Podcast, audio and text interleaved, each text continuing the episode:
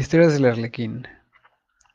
Lo importante de las historias y las mitologías es que trasladan significados y en ellos puedes atestiguar el desdoblamiento de la conciencia a lo largo del tiempo. Por similitud y por diferencia puedes entender el desdoblamiento de tu propia conciencia usando a los mitos, leyendas y a los dioses mismos para conocerte a ti mismo, a ti misma. Mi nombre es Sandro Nicolás, yo soy el Arlequín. Bienvenidos, bienvenidas, bienvenides. Esto es Historias del Arlequín, donde no importa de dónde vengas o en qué momento de tu historia ni de tu linaje estés, aquí encontrarás algo para ti.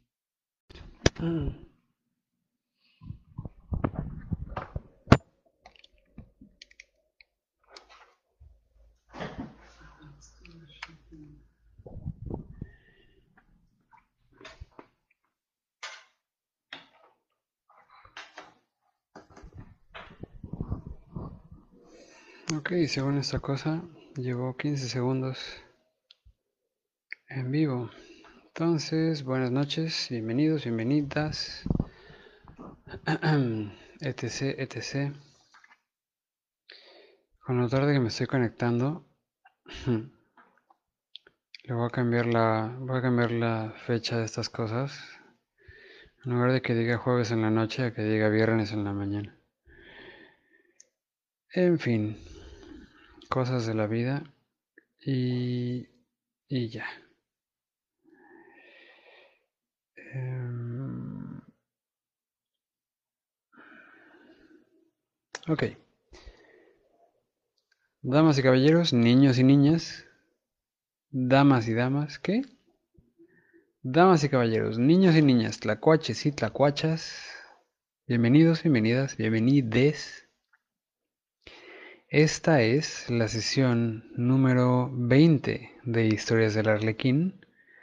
Mi nombre es Andrew Nicolás, yo soy el Arlequín. Bienvenidos, bienvenidas, bienvenides. Esta noche tengo para ustedes tres relatos. Como cada semana, la primera parte les voy a hablar sobre símbolos y cosas extrañas, cosas místicas y mágicas, seguido de una historia, eh, la historia de la espada ceniza, y finalmente cerraremos esta noche con platicando sobre Ahura Mazda y Angra Mainyu o Ariman. Entonces, tengo para ustedes esta noche tres temas, dos historias. Y la promesa de esta noche, como siempre, es que no importa quién seas, no importa de dónde vengas, no importa en qué momento de tu historia ni de tu linaje estés, aquí encontrarás algo para ti. Bienvenidos. Ay, estas semanas, qué cosa. Sigo todavía sin acostumbrarme al esto, a estas dinámicas. Eh, sin embargo, ahí va, ahí vamos, un día a la vez, eh, procurando navegar la pandemia y sus loqueras y todos los efectos que eso ha tenido en, el día a día. Y pues ahí vamos, ahí vamos intentando, navegando, a veces con éxito, a veces aprendiendo, como dicen, que a veces se gana y a veces se aprende. Pues ahí vamos, aprendiendo mucho todos los días, intentándolo y navegando esta cosa, procurando avanzar. Espero que ustedes también, espero que ustedes estén enfrentándose a los desafíos que estos tiempos presentan y que estén, aunque sea poquito a poco, pero saliendo adelante.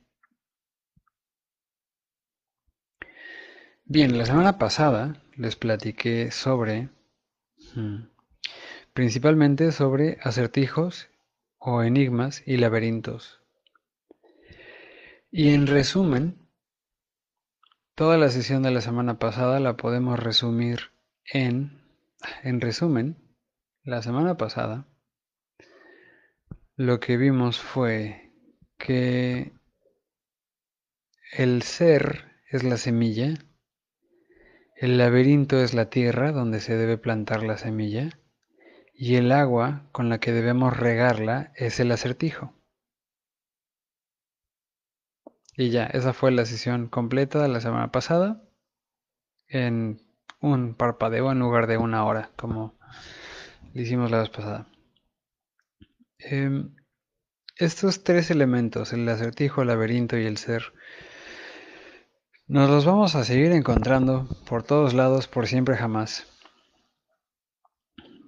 Porque es parte de nuestra realidad. Existimos en un...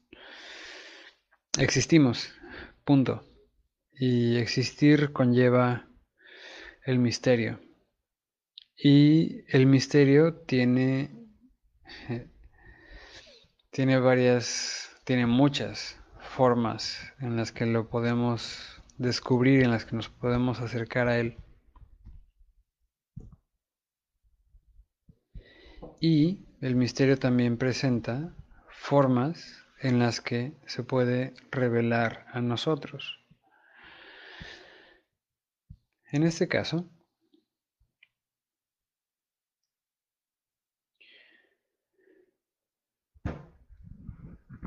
tengo para ustedes esta noche la primera parte, la parte reflexiva, la parte en la que normalmente les he estado hablando de máscaras y demás cosas, vamos a irle quitando las máscaras a las máscaras.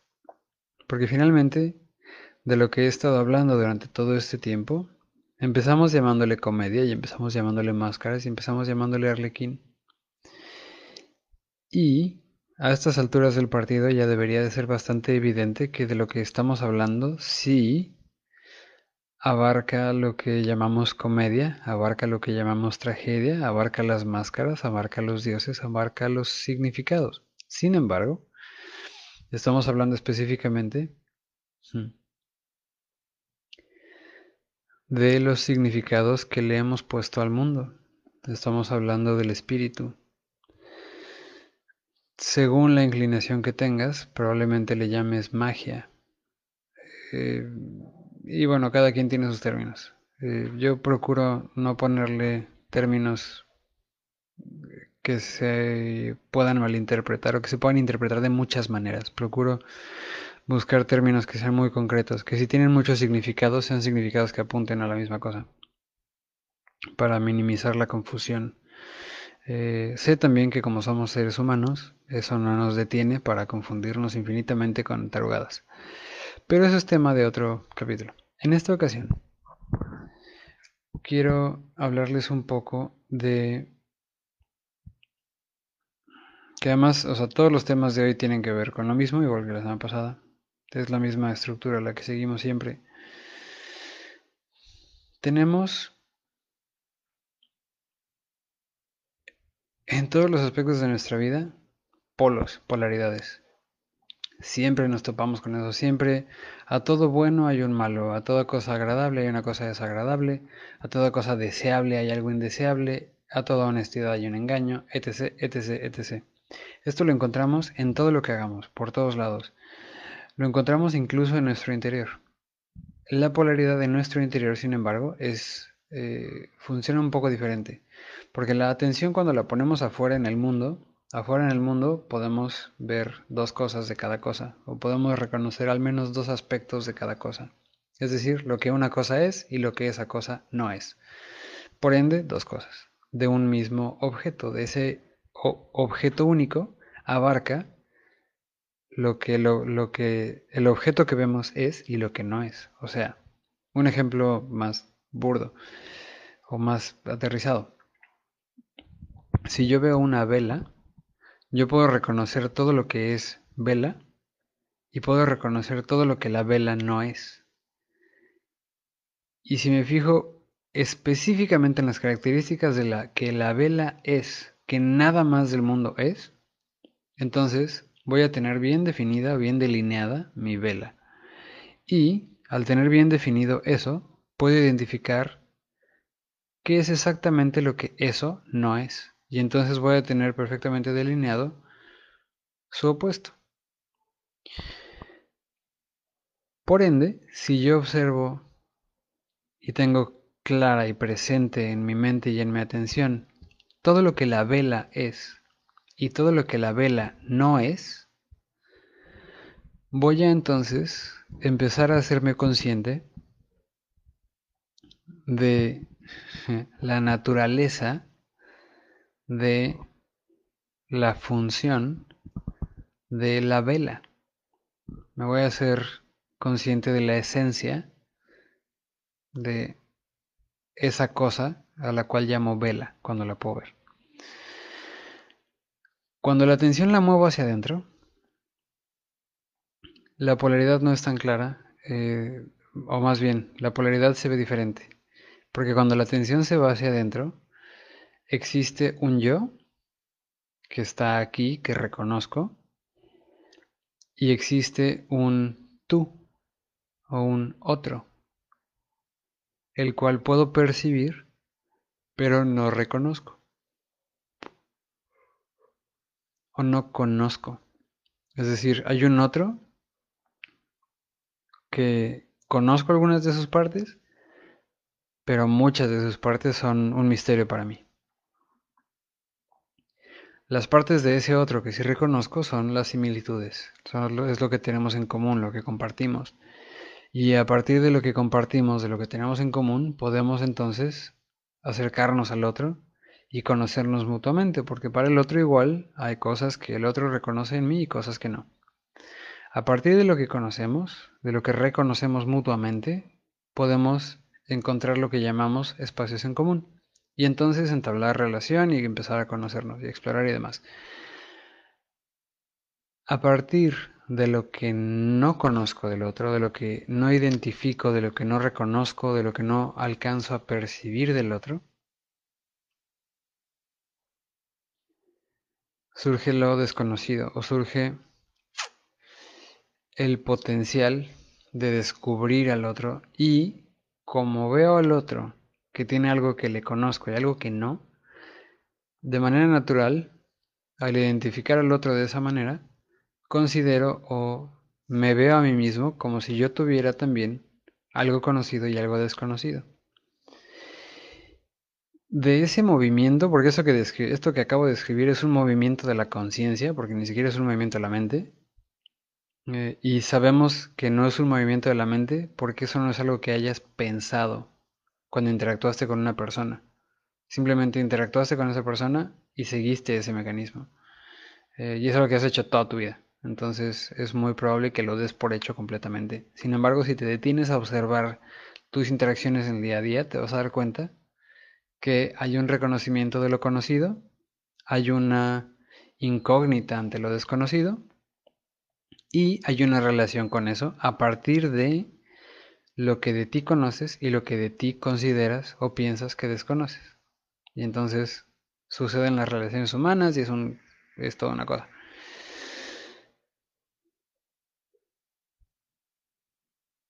Esta polaridad que existe en todos lados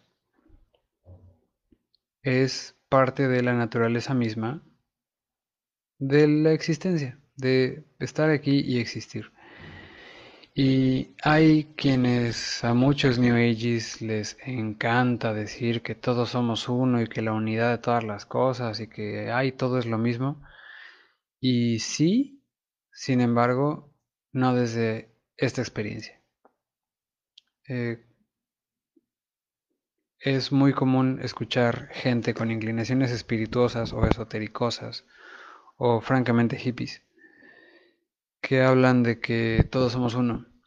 Y sí, si te fijas en la, en la naturaleza de las cosas, del cosmos, de lo que todo está hecho, pues sí, todo es finalmente energía que está más o menos eh, densificada o coagulada o que interactúa de alguna manera. Eh, y finalmente todo se disuelve en una cosa, en una sopa misteriosa, que, de la cual también surgen todas las cosas. Entonces, Sí, en esa perspectiva, o llevándolo a ese punto, sí, todos somos lo mismo. Y también tenemos esta experiencia en el día a día donde no somos lo mismo, donde somos cosas diferentes. Estamos hechos de lo mismo, pero somos diferentes, nos reconocemos como diferentes. Em, hay muchas escuelas de... Hay escuelas de muchos tipos, eh, espirituales y espirituosas y demás, que se abocan a, hablar de la unidad de las cosas, ya de que vayamos más allá de la dualidad. Eh, de hecho, y no me malinterpreten, eh, yo soy estudioso de una de las de una de las escuelas del yoga que no es la de hacerse pretzel, sino la, tal, la escuela filosófica eh, del Advaita. Advaita significa no dual. Sin embargo, para reconocer la no dualidad tenemos que identificar la dualidad, tenemos que reconocerla. Y esto es clave en todos los momentos de nuestra existencia. Y esto es clave si vas a pararte en un escenario frente a gente a hacer comedia, si vas a pararte en un escenario frente a gente a ser actor o actriz, si vas a pararte frente a un grupo de inversionistas para que inviertan en tu proyecto, si vas, si vas a pararte frente a una comunidad con la cual deseas trabajar, no importa ante quién te pares o en dónde estés en tu vida, tienes que reconocer la dualidad de las cosas. Es importante que reconozcas la, la dualidad de las cosas, porque esto te permite ser efectivo o efectiva al respecto de cómo sea que estén las cosas en ese momento o en ese lugar. El ejercicio de las máscaras, es decir, el de de manera voluntaria asumir toda una serie de características para estudiarlas y para entenderlas a través de sus similitudes y contrastes con el resto de las cosas de la existencia, es un ejercicio que recomiendo ampliamente lo lleven a cabo. Si les interesa saber más sobre cómo llevarlo a cabo, escríbanme. Eh, me pueden escribir a comedycancun.gmail.com y pues mira. Em, ese ejercicio que les del que les he hablado tanto, del ejercicio de las máscaras, es uno de muchos ejercicios. Eh, además de muchos ejercicios que les puedo compartir, donde lo que hacemos es mover, sacudir la atención para que podamos hacernos conscientes primero de las dos caras, de nosotros, del evento en el que estemos, de un pensamiento que tengamos incluso. Y a partir de esa dualidad, entonces, poder reconocer cuál es la esencia de las cosas. Y reconociendo la esencia de las cosas, entonces, funcionar, actuar, ejercer conscientemente para movernos más allá de lo que la polaridad normalmente nos dicta. Es decir, de lo que nuestra costumbre respecto a esos parámetros de realidad normalmente nos dicta.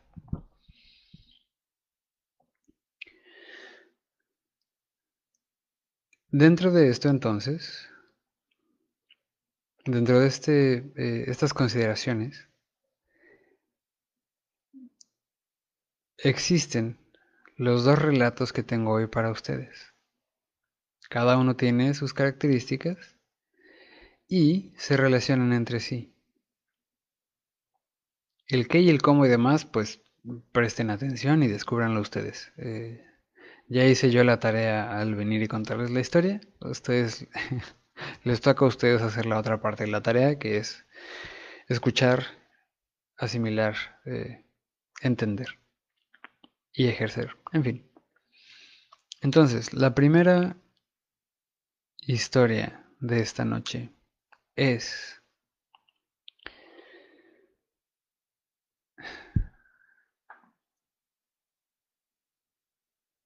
La historia de El Santo de la Espada Ceniza.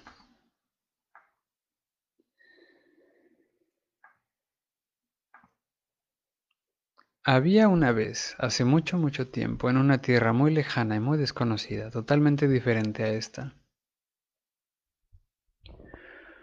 un santo que era santo no porque lo hubieran canonizado, sino porque desde muy pequeño escuchó el llamado, sintió la vocación de servir al misterio de misterios. Y su corazón reconoció ese llamado como verdadero, y su corazón le movió en dirección a responder a ese llamado. Y caminó en dirección, en la dirección que su corazón le apuntó, y se encontró con una catástrofe. Hubo un gran evento en la vida de este santo que le destruyó, que le aniquiló completamente. Y le aniquiló en donde más podía dolerle a un ser vivo ser aniquilado, en el corazón. Algo sucedió en la historia de este santo que le destruyó el corazón y le destruyó la fe y le destruyó la capacidad de confiar en el latido de su corazón y por ende en el llamado de su vocación. Esto lo hizo caer a un lugar verdaderamente oscuro, este le hizo caer al infierno en vida.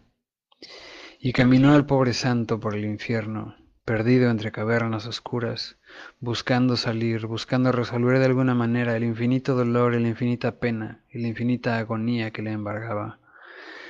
Sin embargo, en la caída, perdió también la vista, perdió también el oído, perdió el tacto, perdió el olfato, perdió el gusto. Entonces caminaba el santo por las cavernas oscuras, convertido en agonía pura, sin saber, sin recordar siquiera que alguna vez había visto la luz del sol. Por su naturaleza, por su inclinación natural, por el movimiento natural de su esencia. Aún en la infinita oscuridad, aún en medio del infierno, el santo pudo ejercer eso que su alma sabe, eso que su alma sabe mejor que nadie. Y a través de ese movimiento de su alma pudo entender su espíritu y ejercer su espíritu. Y dadas las condiciones en las que se encontraba en medio, en medio del infierno y en el fondo del infierno, la única posibilidad que tuvo para ejercer su espíritu fue asimilar, entender, aprender cuál era la naturaleza de las cavernas, de las llamas, de los diablos que le rodeaban, y construirse a sí mismo de una forma similar a ellos. Entonces Cambió su forma, sus movimientos, sus gestos, sus instintos incluso, para parecerse cada vez más a ese entorno que le rodeaba, de modo que pudiera seguir avanzando, seguir existiendo, pues a pesar de estar existiendo en total agonía, la necesidad de conservación es mucho más grande que cualquier dolor. Y caminó entonces por las cavernas, caminó entonces por los infiernos, y ejerciendo su espíritu, aprendió de la textura, del aire, de la atmósfera, y esto moldeó su piel. Al moldear su piel, desarrolló la capacidad del tacto, y desarrollando el tacto pudo ser, pudo sentir el piso, los muros, las pieles, los filos, las orillas. Y su tacto cambió, y su piel se siguió moldeando, y sus huesos cambiaron de forma. Y él siguió ejerciendo su espíritu, con la maestría con la que su alma lo conoce, de modo que adquirió la forma, la textura, la apariencia, el movimiento y los ritmos de los mismos demonios de aquel infierno. Al llevar a cabo los movimientos, al llevar a cabo los ritmos, las formas, empezó a desarrollar los mismos sentidos que los demonios tenían y cargaban, con los cuales se abrían paso entre las grutas, entre las piedras, entre los demonios, entre los torturados. Y fue desarrollando poco a poco los diferentes sentidos con los cuales era posible existir, coexistir y sobrevivir en la infinita agonía de la oscuridad, del fondo del fondo del fondo del abismo.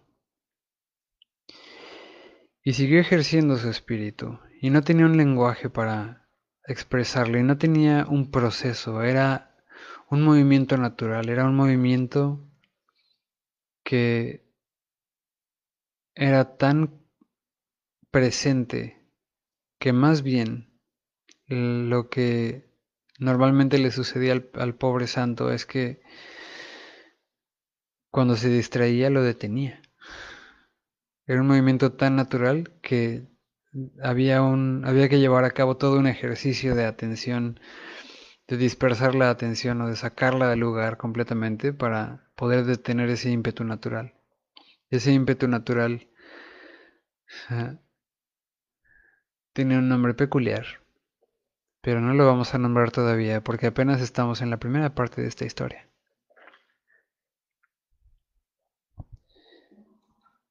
Y este santo caminó y escaló y se arrastró y desarrolló las, la piel dura y desarrolló las garras en los pies y desarrolló las garras en las manos, desarrolló los colmillos, las púas. Y cuando llegó a la cima más alta, después de haber escalado, después de haber luchado contra toda clase de demonios, desarrolló las alas para poder llegar aún más alto, para pelear y seguir conquistando los demonios, de los cuales había todavía muchos en el infierno, pero de los cuales había algunos más arriba que él en el abismo.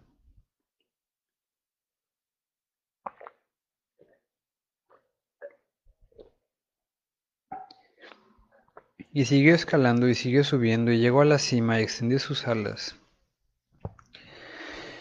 Y siguió elevándose y elevándose en el abismo hasta que superó a los demonios alados y se encontró con un nuevo nivel del infierno, donde los demonios ya no tenían alas y donde ya no necesitaban tener púas, donde ya los, los demonios se veían humanos. Y se encontró con muchos de ellos y, y aprendió y se adaptó y se hizo amigo de muchos de ellos.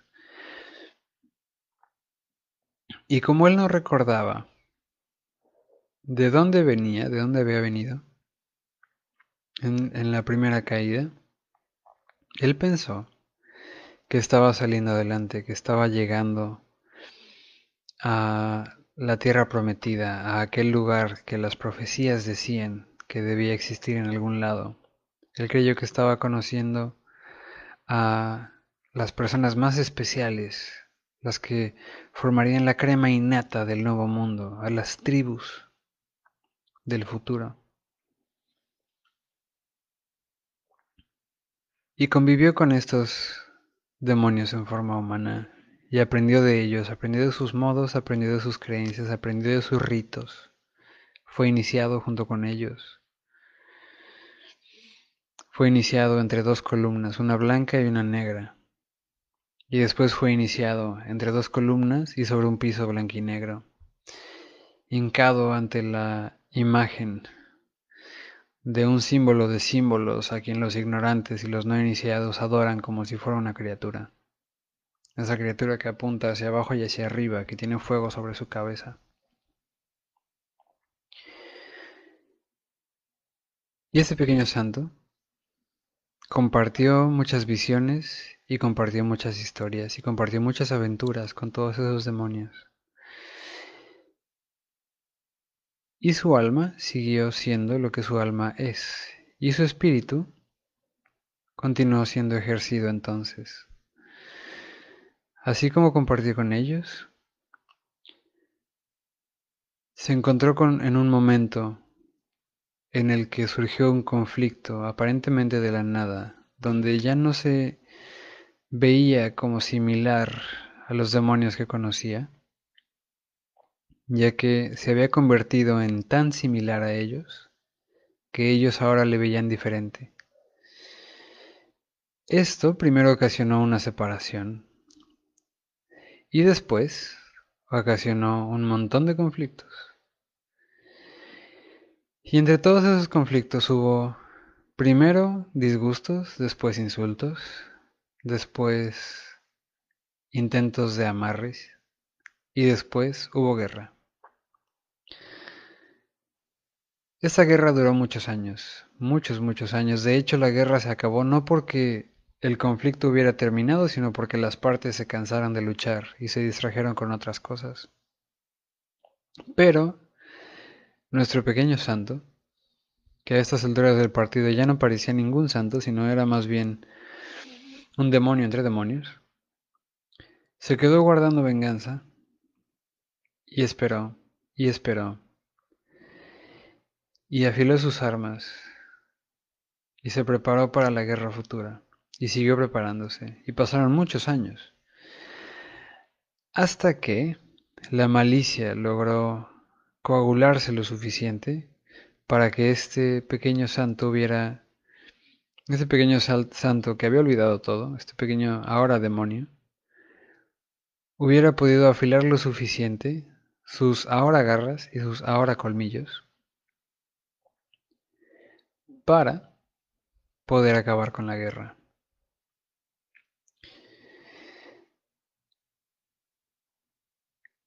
Lo que le llevó a poder acabar con la guerra fue que tuvo un vistazo, tuvo un vistazo de aquellos espacios, de aquellos lugares donde estuvo antes de la caída, antes de que se le rompiera el corazón y se le acabara la fe. Entonces a la par de que este pequeño, este pequeño hombre perdido conoció a estos demonios con sus rituales y sus formas, experimentó de personas totalmente inesperadas, que no era ninguno de los que se proclamaban como ángeles o demonios o monstruos, sino de personas verdaderamente insospechadas. Experimentó la calma, experimentó la compasión genuina, experimentó el cariño más básico que se puede experimentar. Otorgado libremente, sin ataduras. Y eso, a pesar de estar en el abismo más oscuro, encendió una chispa, una chispa que hizo eco en las cavernas de las cavernas de esta pequeña persona y que le recordaron visiones lejanas de hacía muchísimo tiempo de cuando cayó por primera vez al abismo. Y en esa memoria que se movió, nuestro pequeño héroe encontró, recordó, haber encontrado en medio, en el fondo del fondo de las cavernas, algo luminoso y algo oscuro que cuidaba eso luminoso. Ni uno ni otro eran hostiles hacia nuestro pequeño héroe. De hecho, aquel que estaba para cuidar aquello que era luminoso, estaba ahí también para guiar a nuestro pequeño héroe. Y de hecho, lo instruyó durante muchos años, pero nuestro pequeño héroe lo olvidó.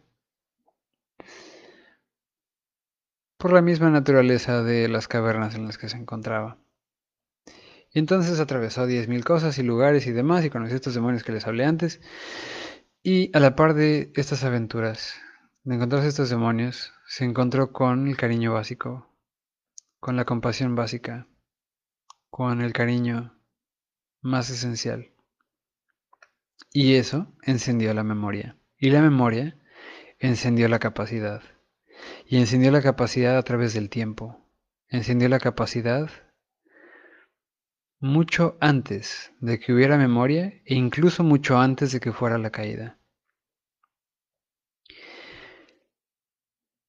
De modo que antes de la caída, justo en el instante antes de que se le rompiera el corazón, el pequeño santo tuvo un vistazo, un chispazo,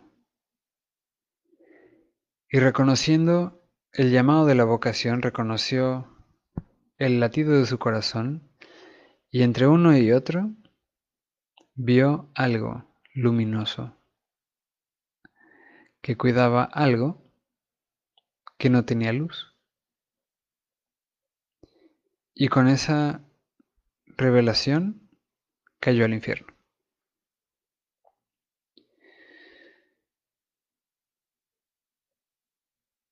Esa chispa que encendió la memoria, que cambió el tiempo, hizo que a lo largo del tiempo, a lo largo de los años, a lo largo de los eventos,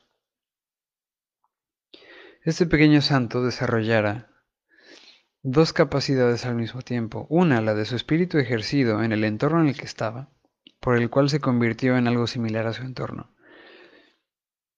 Y al mismo tiempo, se convirtió en algo diferente a su entorno, que es lo que hacía que constantemente tuviera que moverse de lugar.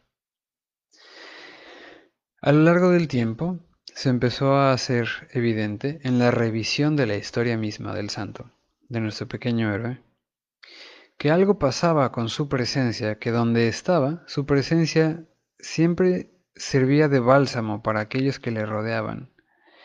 Y sin embargo, en su acción se daba cuenta que siempre rompía cosas. Entonces, después de muchos años, cuando este santo tuvo por fin los recursos suficientes para acabar con la guerra, con la guerra que había iniciado décadas antes, con estos peculiares demonios. Este santo fue, este santo demonio fue a terminar la guerra y acabó con cada uno de estos demonios y acabó con cada una de sus, de sus virtudes y usó fragmentos de cada uno de estos demonios para forjar una espada. La espada fue forjada con las cenizas de uno de ellos con la ingenuidad de otro de ellos, fue afilada con la gula de otro de ellos, fue engarzada con la vibrante actitud de otro de estos, fue pintada con los profundos enigmas que presentaba otro de los demonios. Y finalmente fue... No sé cuál es la palabra. Fue empuñada y fue resguardada con los escudos, con las protecciones de la más pequeña pero la más peligrosa de todos estos. Esta espada negra, esta espada ceniza,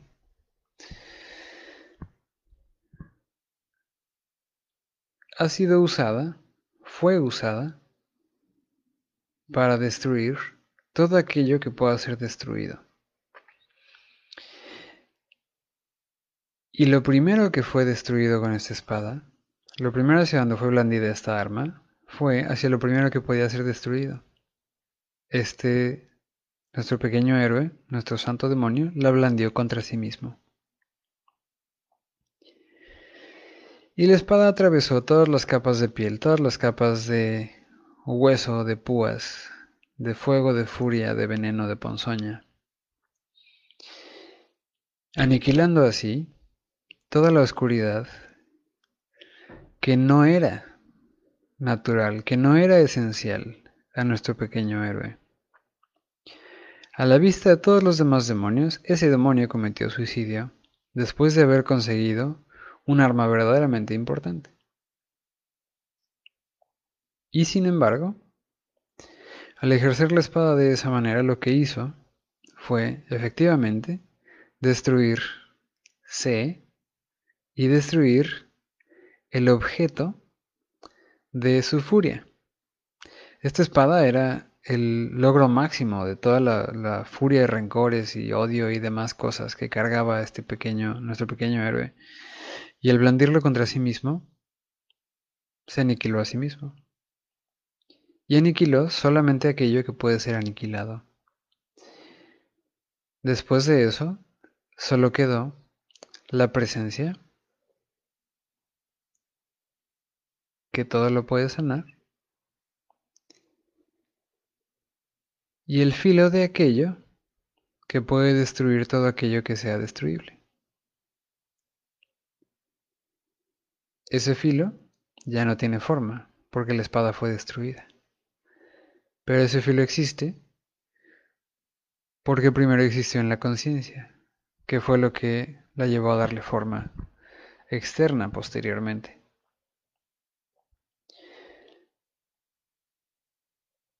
Nuestro santo de la espada ceniza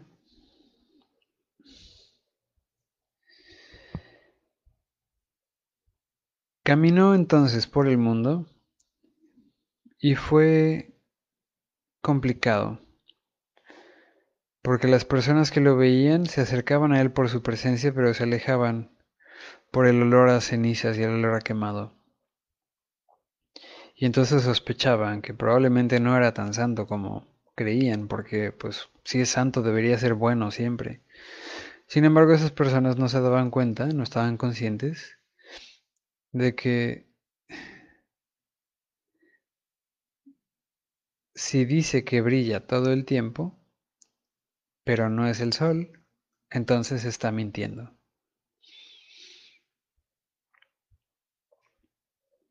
Este santo de la espada ceniza caminó durante mucho tiempo después de haber acabado con su guerra personal.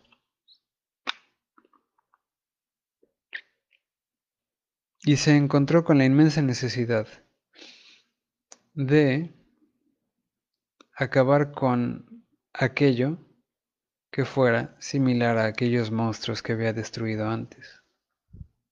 Entonces caminó por el mundo con un mensaje de paz, declarándole la guerra a todos aquellos que se atrevieran a intentar perturbar de alguna manera o abusar de la vida que es derecho y gloria de todos nosotros. Este santo, al final de sus días, Murió con la certeza de ser santo, de haber seguido el llamado de la vocación del misterio. Murió sabiéndose profeta. Y murió sabiendo que aunque a veces las decisiones que tuvo que tomar, lo que tuvo que destruir, fue verdaderamente doloroso, como aquella vez que se destruyó a sí mismo. Valió la pena completamente, porque lo hizo con el propósito perfectamente claro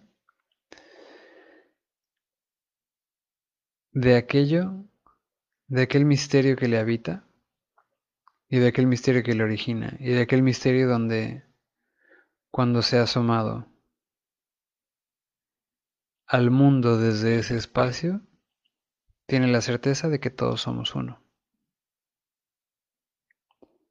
Y esta fue, palabras más, palabras menos, la historia del santo de la espada ceniza. Que, ay por Dios, voy a editar un montón de eso. En fin. Me gustó, más o menos, le pongo 6 de 10. Estuvo 2-2. Em, esto nos lleva, la historia de este santo nos lleva a la siguiente historia. Pero antes de hacer eso, vamos a hacer un brevísimo análisis. Nacemos en un estado de pureza. Y desde este estado de pureza, algo pasa en la vida que nos lleva a un estado donde reconocemos algo que no es esa pureza que conocíamos algo que nos lastima, algo que nos hiere. Y entonces caminamos por el mundo con esta herida y nos adaptamos a esta herida y la hacemos parte de nosotros para poder sobrevivir.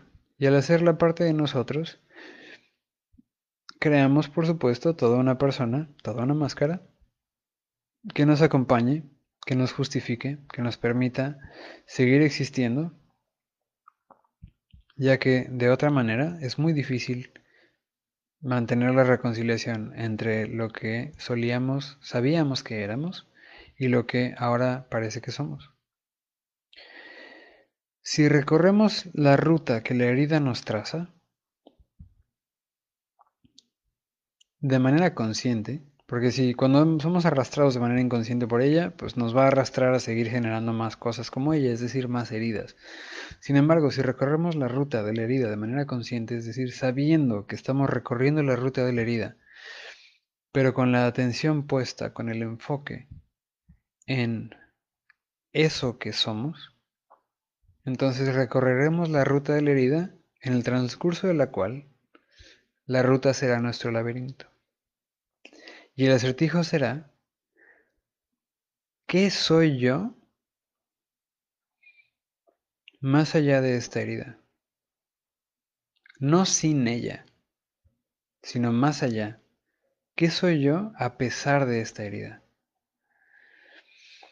Y eso nos llevará de regreso a reconocer lo que somos. Pero para reconocer eso que somos, nos habrá de mover a un espacio donde reconocemos, donde nos damos cuenta de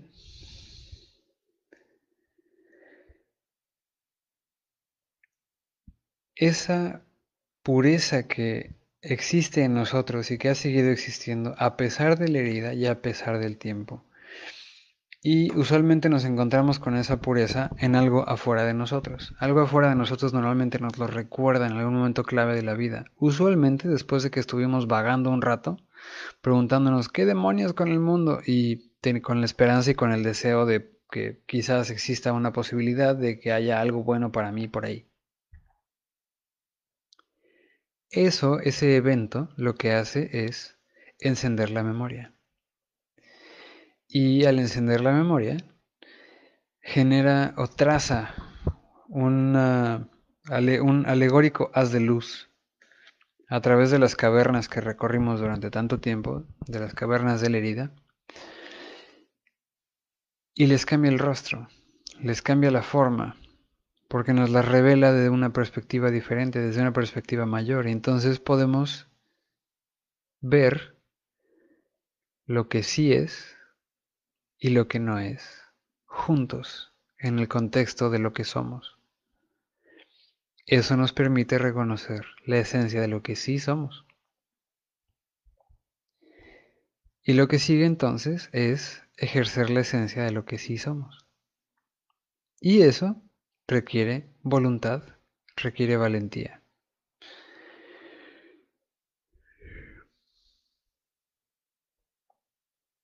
Y más que nada, requiere compasión. Requiere un montón de compasión. Porque involucra aprender a perdonarnos y aprender a perdonar a otros. Cada quien tiene su experiencia respecto a eso. Personalmente, me es más complicado perdonar a otros que perdonarme a mí. Sin embargo, conozco gente a quien le es más difícil perdonarse a sí misma. Es, ya, depende de cada quien. Sin embargo, es clave. La compasión para nosotros mismos es clave. Y la compasión hacia nosotros solo puede existir si la hacemos en ambas direcciones, hacia nosotros y hacia los que los otros, hacia aquellos que están afuera de nosotros. Todo esto, todo esto que les he dicho ahora, engloba los conceptos de los que hablé al principio. Y me lleva a la siguiente historia de la noche. Y la siguiente historia de la noche es una historia muy similar a la del santo de la espada ceniza. Sin embargo, fue contada por ahí del siglo III desde más o menos el siglo III. Y es una historia que empezó a contar un amigo y colega, el profeta Zoroastro, o Zaratustra, según en donde estés parado o en qué idioma lo leas. Y es la historia de Ahura Mazda y Angramanyu, o Ariman.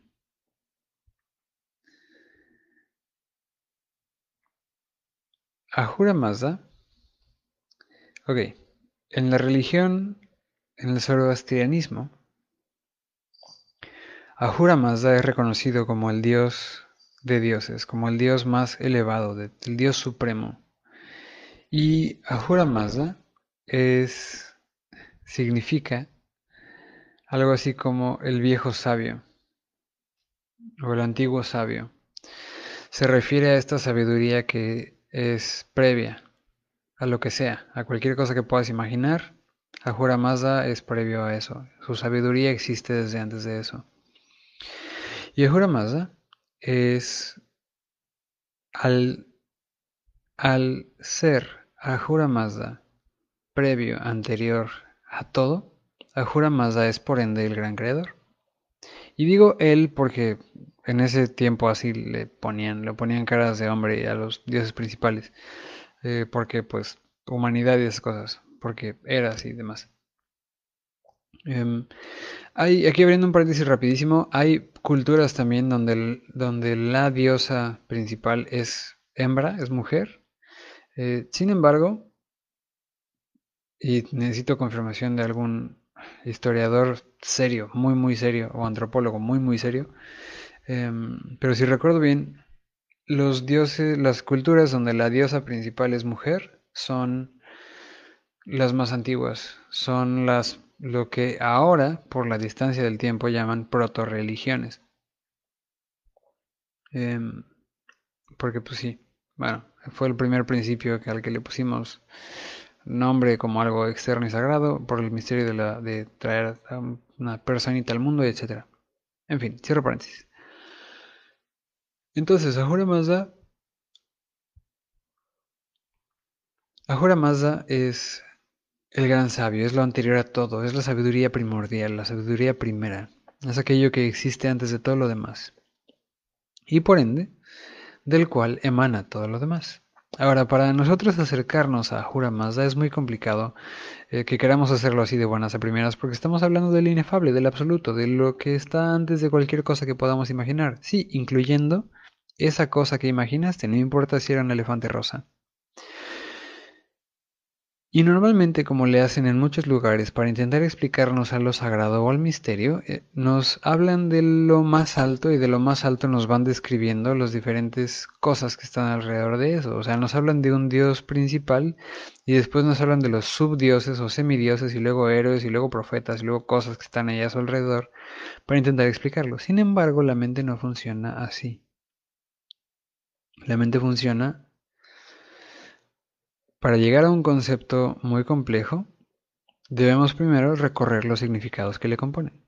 Entonces, existe en el mundo algo llamado Manu o mente. Y Manu, mente, tiene características eh, específicas, es cognición. En la mente caben las 10.000 cosas, en la mente caben todos los colores, todos los nombres, todas las letras, todos los números, todas las figuras, todas las formas, todos los gestos, los tiempos, los días, los momentos, los lugares, todas las percepciones, todas las experiencias. Y dentro de todo eso,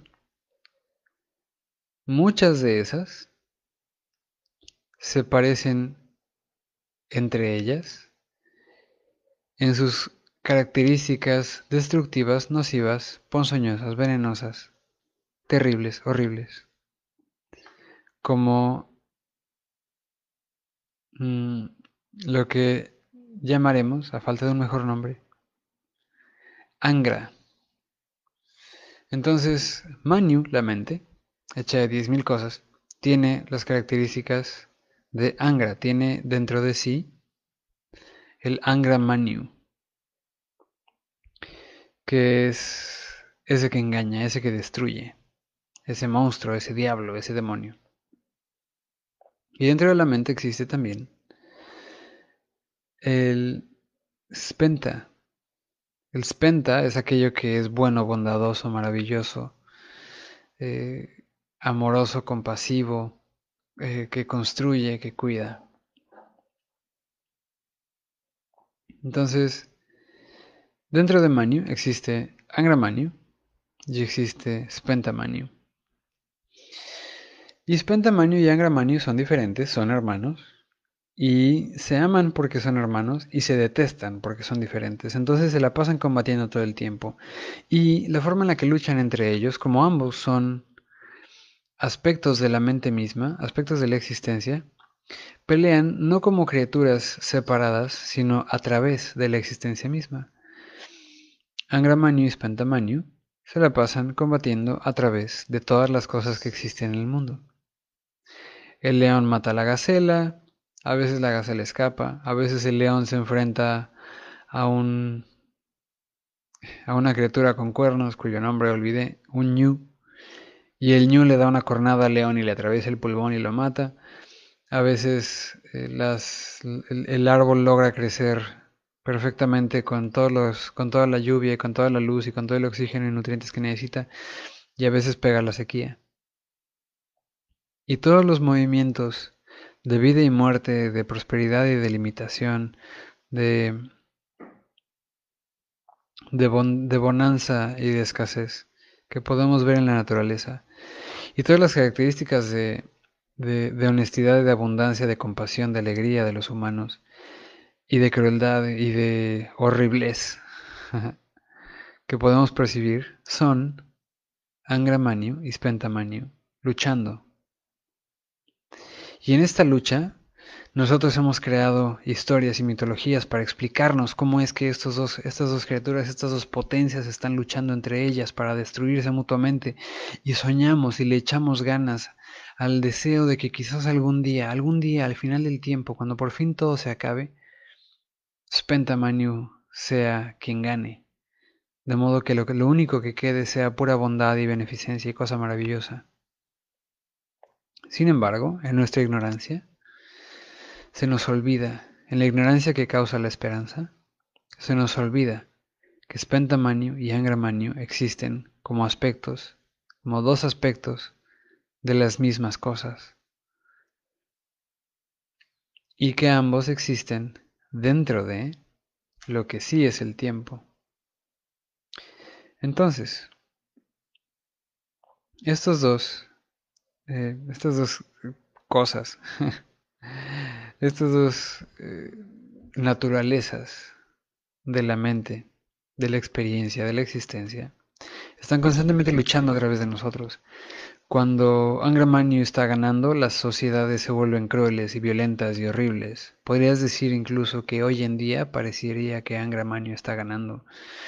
Y cuando las sociedades se vuelven justas y maravillosas y abundantes, se puede decir que Spentamanio está ganando o como le dicen los amigos de inclinaciones religiosas, que Dios o el, eh, va ganando o que el diablo va ganando, o que el bien y el mal, no importa, los nombres son lo de menos. Eh, finalmente son aspectos, son potencias que vemos que están ahí haciendo sus cosas. Y desde nuestra perspectiva limitada, pequeña, mortal, vemos esos flujos, esos movimientos y pensamos, oh, están peleando, hay una gran lucha entre el bien y el mal, hay una gran lucha entre el bien y el mal, y escuchamos el rugido de unos y el rugido de otros y pensamos, ahí está el bien que está avanzando con fuerza para conquistar al mal, y vemos al mal que responde y pensamos, ahí está el mal respondiendo con toda su violencia y están luchando y estamos aquí apoyando la lucha, aunque sea compartiendo publicaciones en Facebook. Y desde nuestra perspectiva limitada lo vemos como una lucha. Y sin embargo, y sin embargo, esos dos movimientos son solamente partes, dos aspectos de la misma cosa, del mismo movimiento. Son dos aspectos de Ahura Mazda. Son dos aspectos de la sabiduría antigua, de la sabiduría previa a todo lo que existe. Y desde la perspectiva de la sabiduría previa a todo lo que existe, sus dos hijos están llevando a cabo movimientos el uno en contra del otro, cada uno para afirmarse y reafirmarse a sí mismo, y el otro respondiendo, ya sea en respuesta a o por iniciativa hacia reafirmarse a sí mismo. Estos movimientos son continuos, son constantes, son rítmicos, y son inofensivos, son finalmente inofensivos, porque sus dos hijos siguen existiendo. ¿Y qué es aquello que conocemos donde se llevan a cabo movimientos rítmicos,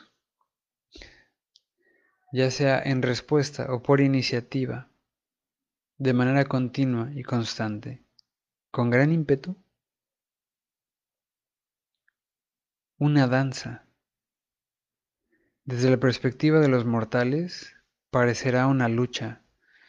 Desde la perspectiva de la eternidad, es una danza. Es un movimiento de ir y venir, que simplemente es ir y venir. No tiene más nombre que su naturaleza misma y no tiene inclinaciones eh, para ser definido de ninguna manera. Simplemente sucede en una dirección, sucede en otra dirección, tiene sus propios ritmos. Y esos ritmos además existen dentro del tiempo. Y el tiempo existe en aquellos recovecos donde el espacio se acaricia a sí mismo.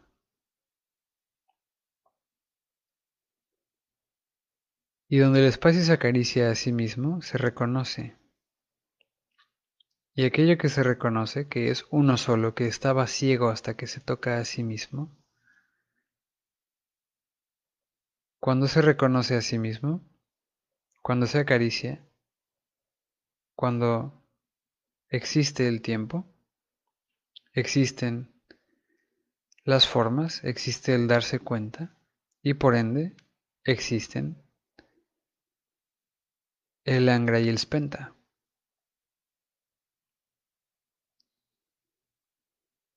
Existe el sabio, existe la esencia, existe el misterio. Y no importa cuántos movimientos lleven a cabo Angra Spantamanio en contra el uno del otro, no importa cuántas veces decidamos votar por uno, votar por el otro, o alinearnos con uno o alinearnos con el otro, al final del tiempo, cuando aún el tiempo muera, lo único que va a quedar va a ser la conciencia, la sabiduría pura, el misterio de misterios. Y también, por la misma naturaleza de las cosas, por la misma naturaleza de estos movimientos, es que es vitalmente importante que elijas cómo quieres danzar, cómo quieres jugar. qué vas a inclinar, a qué vas a aportar mientras dure tu, mientras dure tu danza, mientras dure tu vida. En especial porque todo es perecedero, es que debemos elegir y debemos ejercer. Porque al elegir y ejercer, entonces lo que somos, la esencia de lo que somos, crece, se cultiva a sí misma, se manifiesta en el mundo, se hace presente. Y al hacerse presente, le presenta, le muestra a todos aquellos que nos rodean, a todos aquellos que nos atestiguan, lo que ellos pueden descubrir y cultivar en ellos mismos, en una o en otra dirección. No importa en qué dirección decidas inclinar la balanza, lo importante es que elijas y que elijamos y que lo llevemos a cabo y que alineemos nuestra alma con nuestro espíritu. Así tengamos que desarrollar las escamas gruesas, las púas, la ponzoña, las alas venenosas. Tengo la certeza que si lo ejercemos desde el alma, ejerciendo el espíritu, sin importar si decidimos navegar hacia el cielo o hacia el infierno, el ejercicio llevado a cabo desde el centro del centro, desde el fondo del fondo, desde la esencia de lo que sí eres, inevitable e irrevocablemente, te va a llevar más allá del cielo y el infierno. Esto te lo firmo con toda la certeza que tengo de que soy un arlequín. Esta ha sido la sesión número 20 y espero que la hayas disfrutado, espero que hayas encontrado algo para ti. Nos veremos la próxima semana, donde les hablaré, quizás ahora sí, les hable de los dioses sumerios y de por qué las alas son símbolo de realeza en las nociones espirituales. Recuerden seguirme en redes, me encuentran en Facebook como Andrew Nicolás Barajas, me encuentran en Instagram como Comedy Cancún, en Spotify como Historias del Arlequín Y para comentarios, chistes, chismes, preguntas, intereses sobre talleres presentes, futuros y demás, escríbanme a comedycancun.gmail.com Mi nombre es Andrew Nicolás, yo soy el Arlequín. Ha sido un placer estar con ustedes esta noche. Buenas noches.